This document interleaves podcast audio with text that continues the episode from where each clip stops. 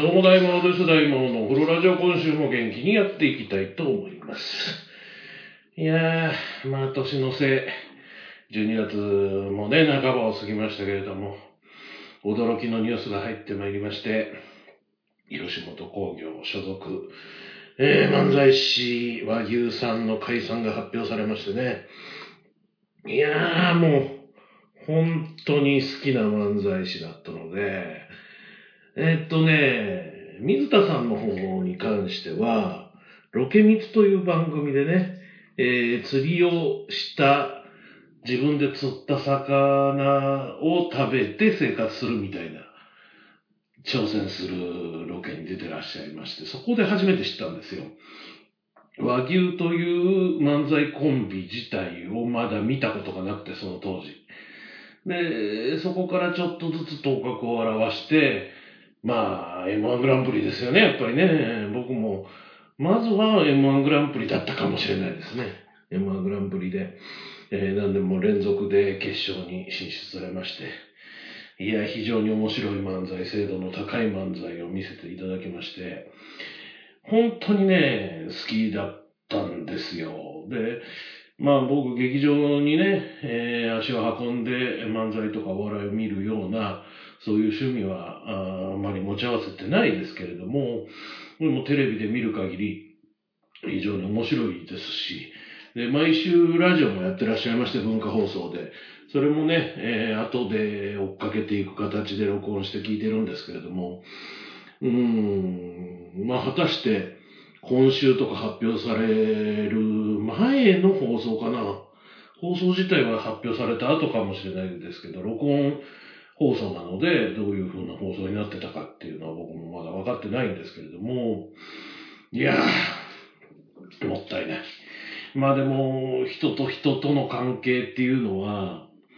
やっぱり一筋縄ではいかないなと。うーん、やっぱりね、ネタを作るという、そしてそれをお客さんの前で披露するということをね、やり続けることっていうのは相当やっぱり大変だし、で、そこには、二人の中で、なんていうのかな、妥協点もあるだろうしね。押す側も引く側もお互いにないとできていかないと思うんですよ。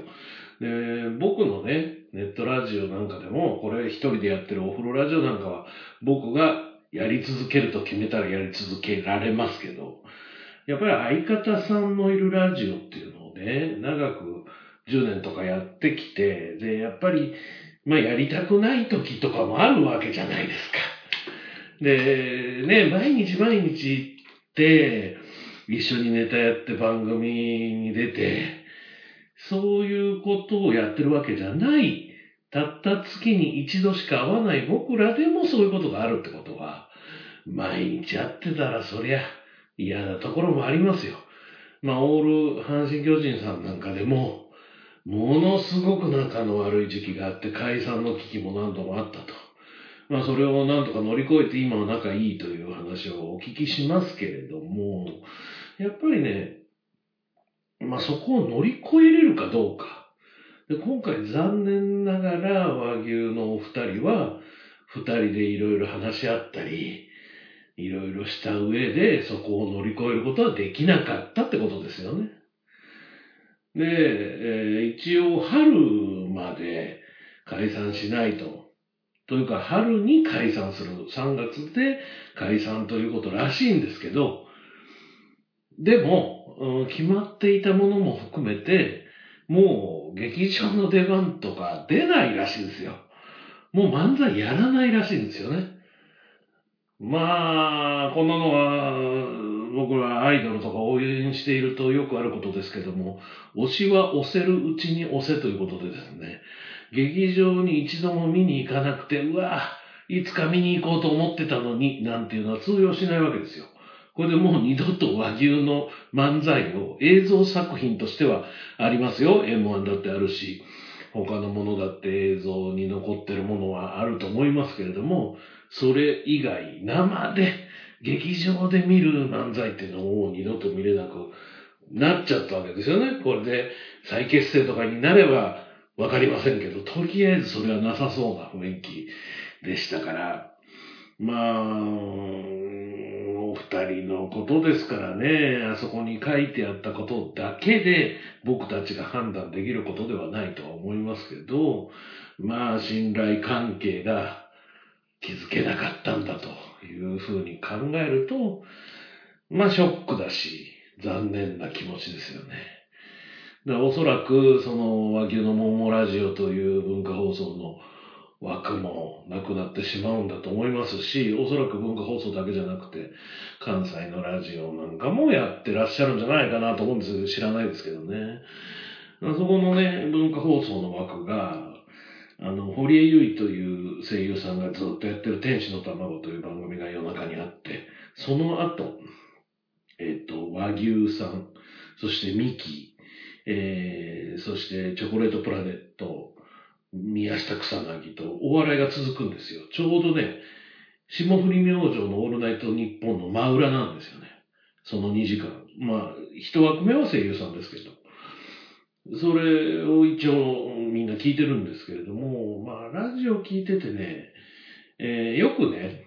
あのー水田さんの方をなんか神経質な風に捉えがちじゃないですか。すごくこう、綺麗好きだったり、潔癖だったり、まあ、綺麗好きで潔癖で、そういう神経質な人は遅刻しないと僕は思うんですけど、まあそういう風なキャラクターだったのか、キャラ作りだったのかわかりませんけど、そういう風な形で今まで見てきましたけど、ラジオ聞いてるとね、川西さんの方が、すごく神経質だなと思って聞いてました、僕ずっと。だから、何かメールが来て、それに対して、こういう意見があるんですけど、どうでしょうっていう時に、水田さんが、そうやね、でも、それは違ってこうなんちゃうかな、みたいなことをね、神経質に、こう、返す部分があると、川西さんそれに輪をかけて上を行くような、まあ、例えば突っ込んで、そんなことないやろ、ではなく、さらに輪をかけて神経質な方に持っていく場合が多いんですよね。まあ、もう説明できる、その、恒例が今思い出せないんですけれども、なんかそんな感じにも思っていたので、やっぱり、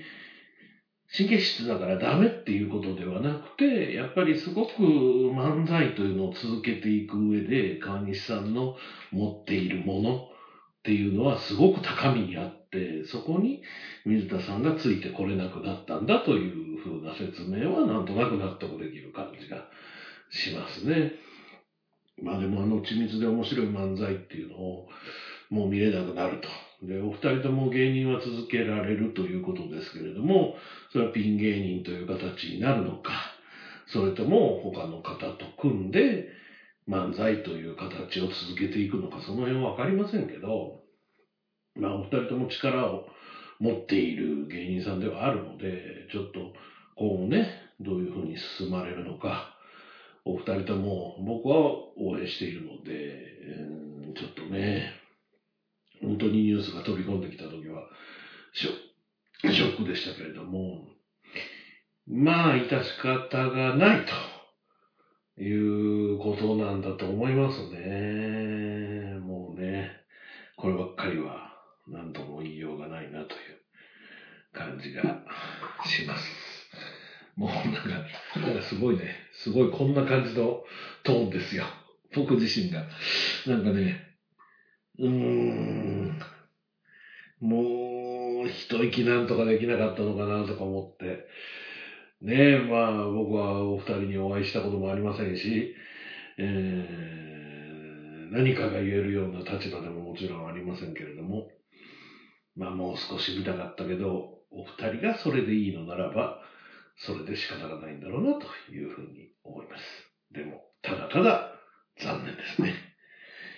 はい。ということで、大魔王のお風呂ラジオ、なんかすごい低いとーンで始まってしまいましたけれども、最初に言いましたよね、元気にお送りしたいと思います。大魔王のお風呂ラジオ、ここからスタートです。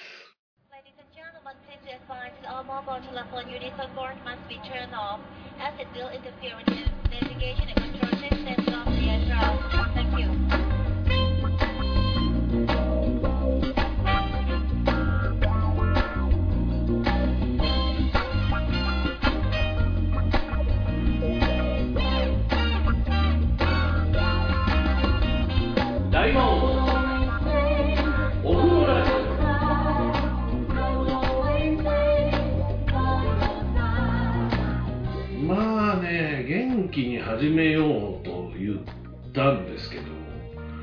結構ショックなことが一つありましてね。もうね実は Facebook や X やらには書いたんですけれども。いやあの先週に話したかな。新しい機器を手に入れましたよと。ガジェット手に入れましたみたいな話を確かしたと思うんですけれども。その機械がですねその録画機器なんですよ、まあ、カメラとかの映像を突っ込んで録画しておく、まあ、ハードディスクがついてたりメモリに録画したりとかする機械なんですけれども、もう本当のプロ機材。もともとは4、50万したものを僕は2万で手に入れたんですけども、かなり古い機材ではあるのでね。で、まあ、もう一つ分かってなくて、うん、どういう機器か分かってなかったんですけれども、手に入れてみて、先週言いましたね、紙でものすごいページ数の、うん取扱説明書それをね、ペラペラめくりながらちょっとテストをしてたわけですよ。で、録画もできました。で、しっかりその絵が出ることも確認ができました。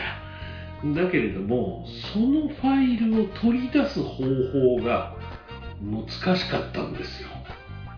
で、もともと Mac をつないで、パソコンのね、マッキントッシュ、Apple のマッキントッシュをつないで使おうというふうなコンセプトのもと作られているんですね。なので、Windows のパソコンしか持っていない僕には、非常にハードルが高いファイルの取り出しというのがありまして、で、ケーブルが FireWire 800という、まあ僕もあんまり知らないんですけど、800というコネクターから抜いて、FireWire 400とかでパソコンにつなぐっていうのが普通らしいです。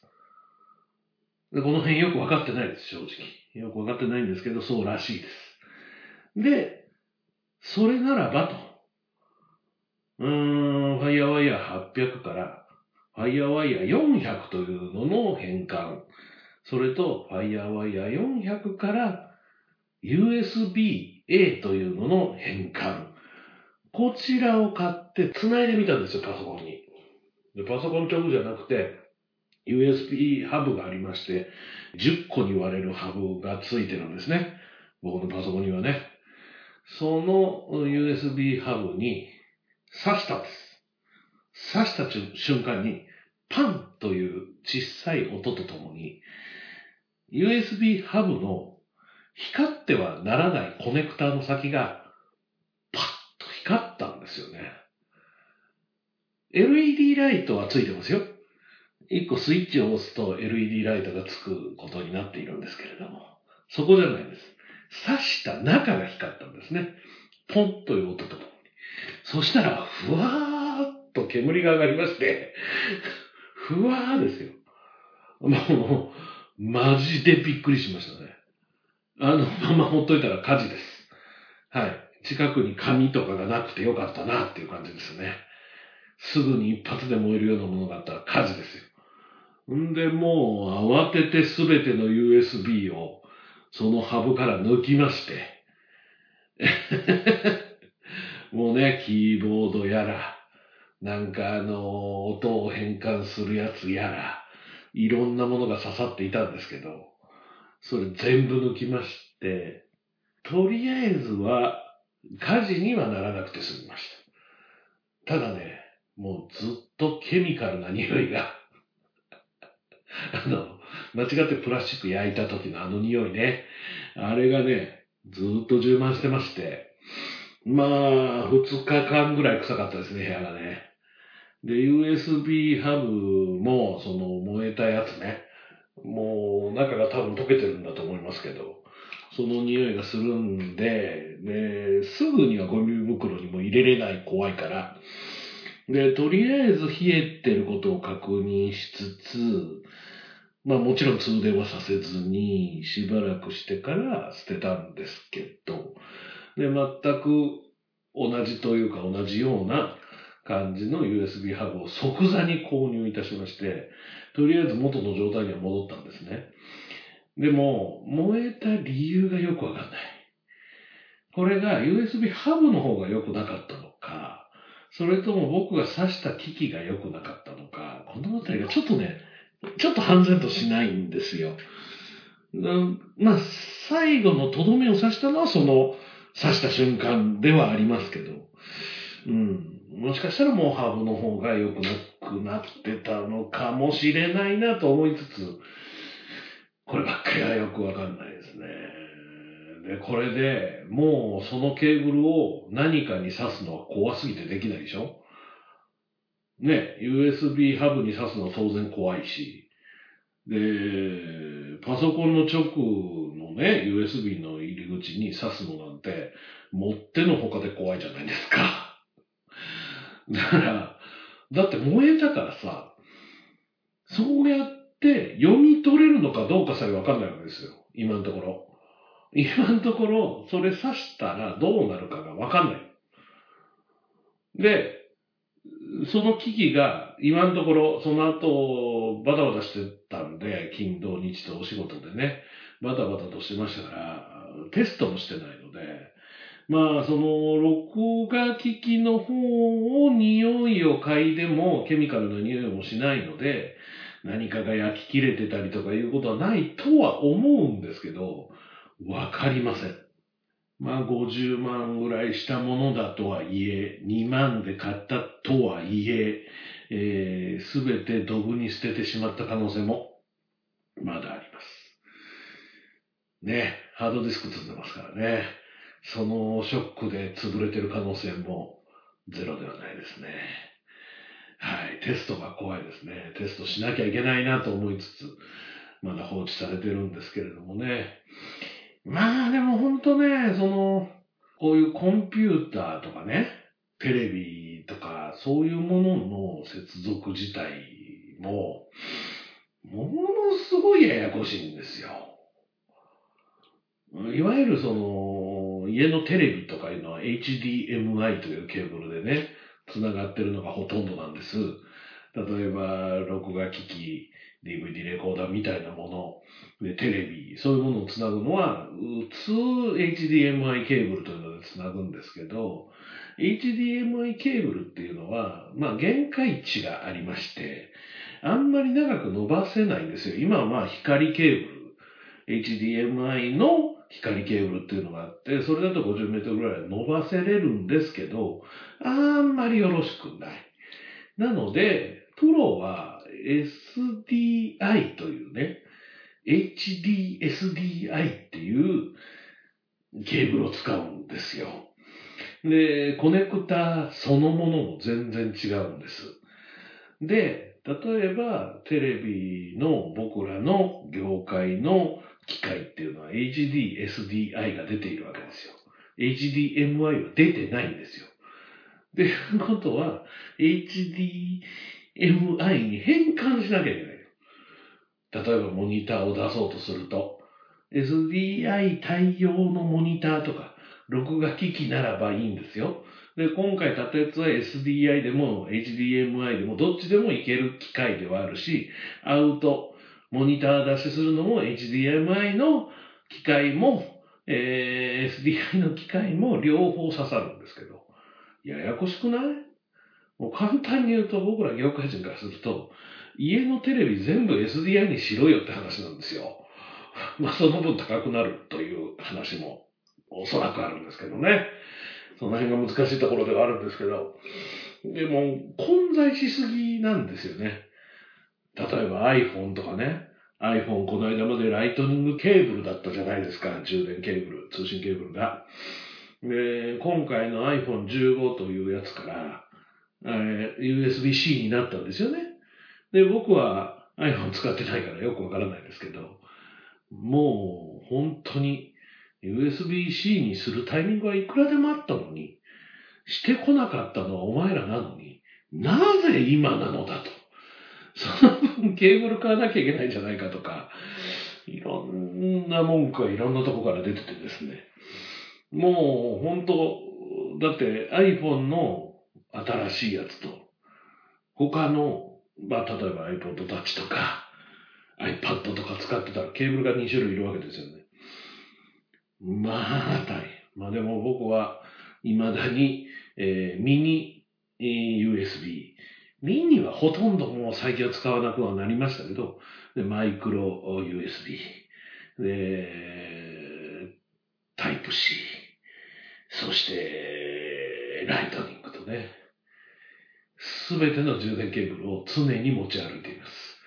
はい。この iPod Touch で今録音してますけど、この iPod Touch さんもちろんライトニングケーブルですし、えースマホは USB ですし、ポケット Wi-Fi はマイクロ USB ですし、でパンパンですよ。ミニポーチみたいなパンパンに入れてます、普段から。パソコン持ち歩く時なんかもっともっとパンパンですからね。いろんなものを入れてい、えーかなきゃいけない。そういうものをね、統一しようという、横並びで統一していこうっていう気持ちがないんですよ。特にアップルとかソニーとかね。ソニーなんてだって、結構最近まで SD カードさえも容認してなくて、勝手に自分のところで XD カード作ってたんですよ。SD にすればいいのに。XD カードずっとやってたんですけど、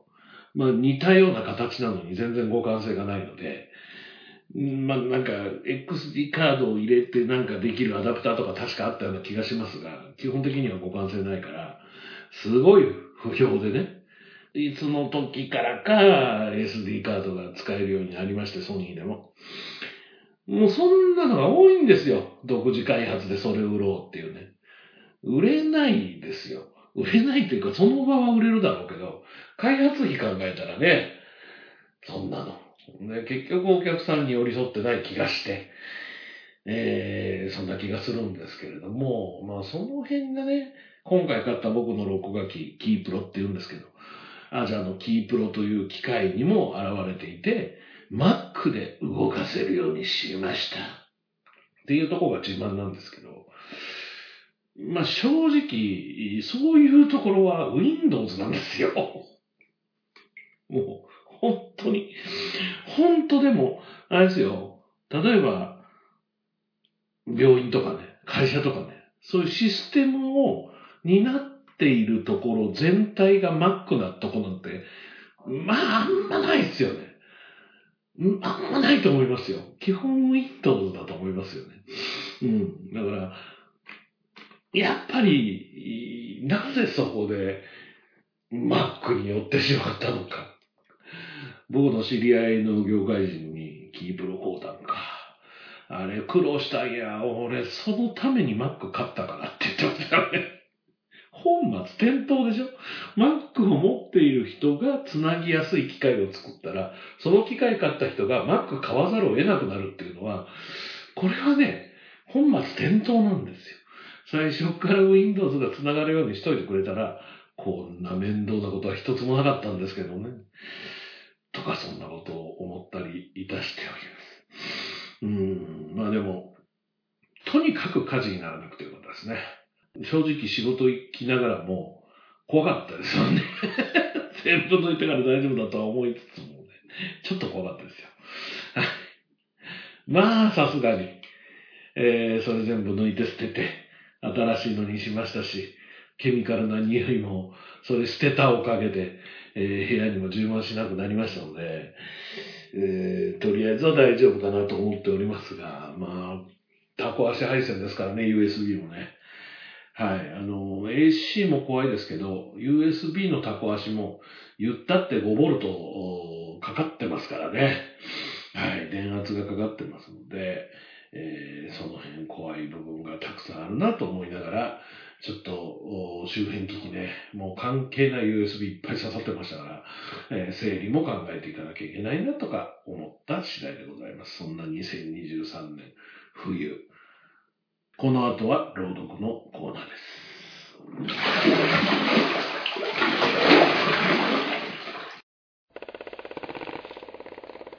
俺の準備は OK だぜ。準備ができすぎている。俺の調子はこの上ない。行くぜ。こっちも準備は OK よ。さあ行くぞ。面白くなるぜ。出なけりゃ判断が悪かったってこった。生きてりゃそこから学べる。面白くなりたければ、大魔王ラジオチャンネルを聞けばいいわ。バカどもを倒して時間通りに晩飯を食べれば今日は上々今夜はポークチャップだ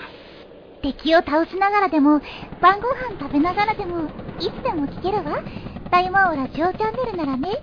いいか俺はずっとトレーニングをしていたんだそろそろ実践と行こう大魔王ラジオチャンネル聞いてたら、トレーニングなんかしてる場合じゃないわよ。正直に言おう俺は怖いんだ心の底からだなんてだ俺に怖いもんなんてね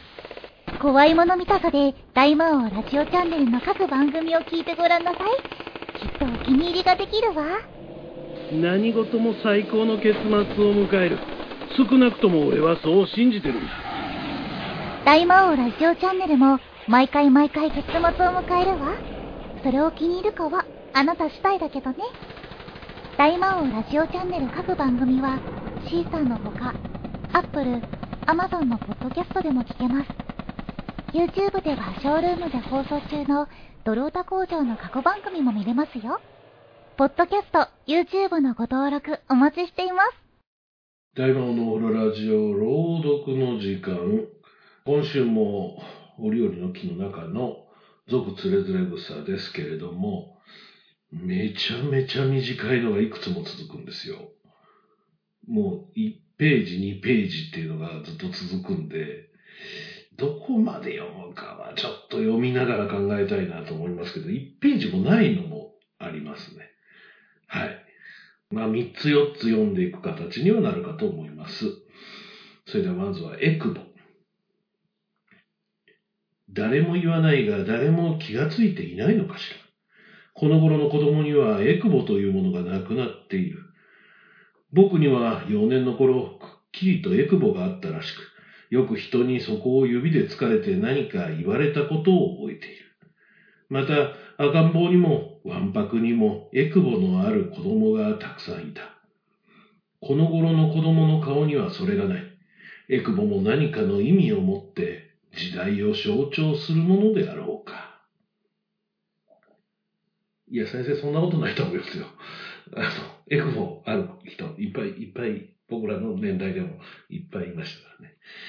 らね。はい、続いて、菩薩の手。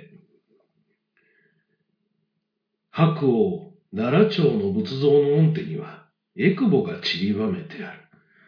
仏師は菩薩像の御手を彫るとき、子供のエクボを連想していたに違いない。それにしてもあんな女装がどうして人間の幻想に描けたのだろうかと。時により近代の美というもの、現実の美というものがみんな永遠性のない絵空ごとに見えてくることがある。エクボにこだわりますね。でも手のエクボですよ。あの顔のエクボじゃなくてね。エクボを顔に散りばめられてたら嫌だからね。やっぱり二つじゃないとね、エクボはね。続いて、いたずら者。電髪とルージュとでとてつもないおめかしをし、つまべりにタバコを挟んで、男どもをやっつけてくる一軍の少女たちの中に、どうかするとそのまま聖観世音菩薩像か吉祥天女にそっくりなるような顔が混じっていることがある。造家の神は将来よほどいたずら者らしい。うん、女の顔。この頃の雑誌の表紙。口絵はこぞって女の顔。女の半身。女の横顔、女の正面。ただわからないのは、描かれてある女の人の国籍である。うん。まあ、国籍はね、さらにわからなくなっていきますからね。今ね。やっぱりあの、ハーフの人とかも増えましたので、今後もっとわからなくなりますからね。日本国籍でも外国人のような顔だなと思うような人ももちろんいますし、逆もまたしんなりでございますのでね。ザ、日本人の顔してるけど、私は日本人じゃありませんっていう人だっていますから、これからはそういうことなんだろうなと思いますが、その次が報告祭。創業の急行列車に乗ろうと思い、朝寒い東京駅前の広場に立っていると、どこから起き出してきたか、もう三三五五の不老児たちが、裸足の爪咲き立ててスズメみたいに、そこここを見晴らしながら歩いてきた。十二三から十五六までが多い。早速短いタバコに火をつけ、駐車場の街路樹に向かって煙を立てて証言し合った。さて、この子たちはこれから一日どう暮らすのか。その日の汽車で僕は包帯後350年祭の京都へ来た。そして随所に方向時代の文化色と彼への弔い追望を見た。阿弥陀ヶ峰の頂へ登り、ふと東京駅の不老児たちを思い出した。そして、秀吉もまたあの年頃には、あの子たちと大差のない繊細不老児の一人だったことを思い合わせ、ひょっとしたら、天が現日本の無数の不老児のうちから、その難苦と巷の試練を経験させて、第二の方向とも言えるような偉大なる天性を生みつつありはしないだろうか。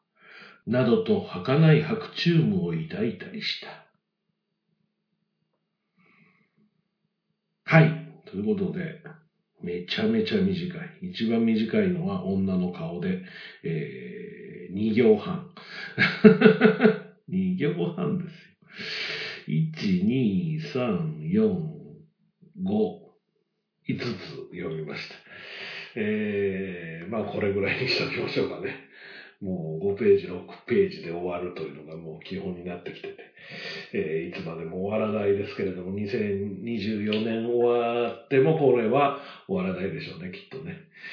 まあ、あの、やっぱり時代を感じさせる文章だなと思いますけれども、まあ先生、その時もそうですけど、今考えたらそうじゃありませんよっていうことが多いですよね。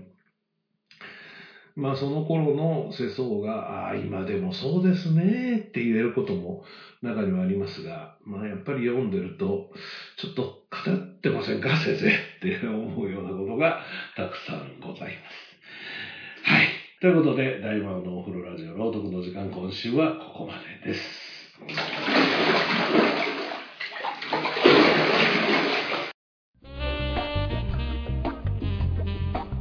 きの番組は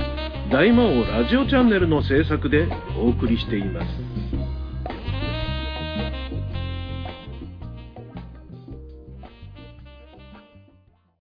3年ほど前から2年ほど前まで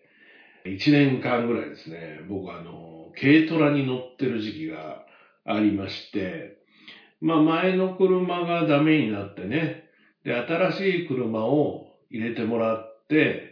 えー、今の車に乗り換えたという話は多分このラジオでも散々してたと思うんですけど、まあその間台車として借りてた軽トラをずっと乗り回していたんですが、ん気づけばもう2年なんですよね。車自体が出来上がってもらったのは2月ぐらいだったんですけど、それ結局検査通して持ってきて、ロールゲージというね、中に柱を組み込んだんですけど、その組み込む作業に時間がかかったので、実はもともと12月の車検だったんですね。で、2年経ってこの12月の多分クリスマス前ぐらいに車検があるので、で、その車を作ってくれたところに持っていきまして、えー、車検を通してもらうべく、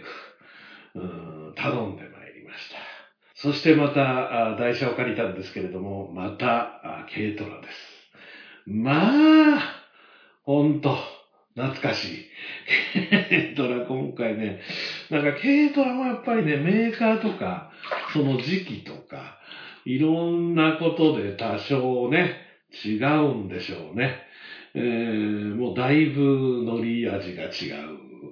狭い感じの。その割にね、なんかスピーカーをつけてたりね、まあ僕の車にもついてないドライブレコーダーがミラー式のやつがね、ついてたりね、えー、SD カード入ってませんって 出てましたから、多分あの、何の役にも立ってないんですけど、SD カード入ってないと、録画できてないと思いますけどね。はい。まあまあ、そんなのを借りて、えー、しばらく、まあ、1年っていうことは当然ないので、1週間ぐらいはこの軽トラ生活なのかなと考えておりますけれども。まあ、年末までにはなんとか戻ってくればいいなと思ってまして、いや、あの、本来、冬のコミケに行くつもりだったわけですよ。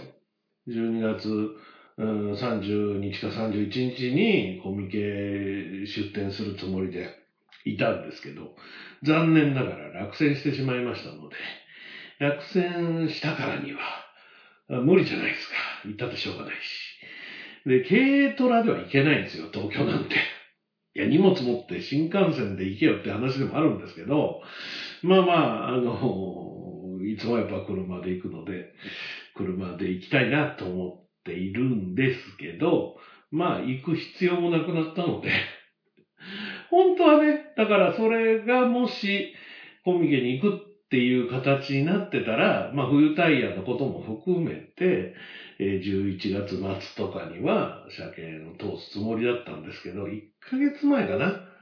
から車検できるので、そうしたかったんですけど、もう落ちたので、もういつでもいいやと思ってて、え年末差し迫った今頃になりました。いや、ちょっとね、あの、大阪の方から帰ってきましたけど、乗って。いや、やっぱりね、できるだけ大阪には行きたくないですね。もうごとんごとん、こう、疲れる疲れる。本当に。えー、後ろが多分板バネっていうので、ぴょんぴょん跳ねるんですよ。頭がボンボンこう、後ろからもう、なんていうの？本当そうなんですよ。その後ろがこう跳ねてね、こう、アメ車であるじゃないですか、ボンボンボンボン跳ねるやつ。走ってたらあんな感じですからね。あそこまでじゃないけど、もちろん。あそこまで100キロとかで高速道路走ってる時にあんななったら、こけて死んでしまいますけれどもね。えー、まあまあまあ、でもまあ、楽しいですけど、今回のミッション車の、うん、軽トラックで、えー、しばらく生活することになりそうでございます。まあ、あの、車検通してオイルも交換してもらって、冬タイも交換してもらって、えー、フルコースでやってもらうようにお願いしたので、うん、まあ、あの、ご機嫌さんでそのうち帰ってくるんじゃないかと思っております。はい。ということでね、えー、今日急に寒くなりましたね。昼間まあまあ暑かったんだけどな。えー、夕方になったらぐっと寒くなって帰ってくる時にはもう冷え冷えでした。うん、明日の朝が思いやられるなと思いながら。うん、このラジオはいつ編集されるのかな？うん、職場にパソコン持ってってうまく編集できたらば、もしかしたら月曜日に更新されることもあるかもしれませんが、月曜日の夜はドルタ工場もございますので、えー、どちらが先になるか、えー、神のみぞ知るということで、えー、大魔王の編集ね、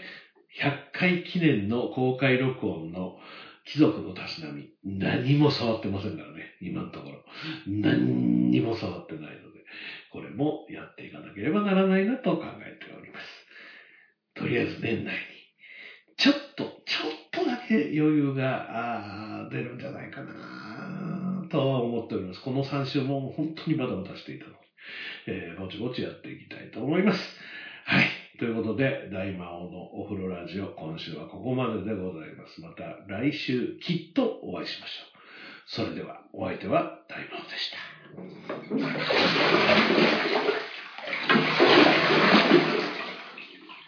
大魔王のお風呂ラジオ。この番組は、大魔王ラジオチャンネルの制作でお送りしました。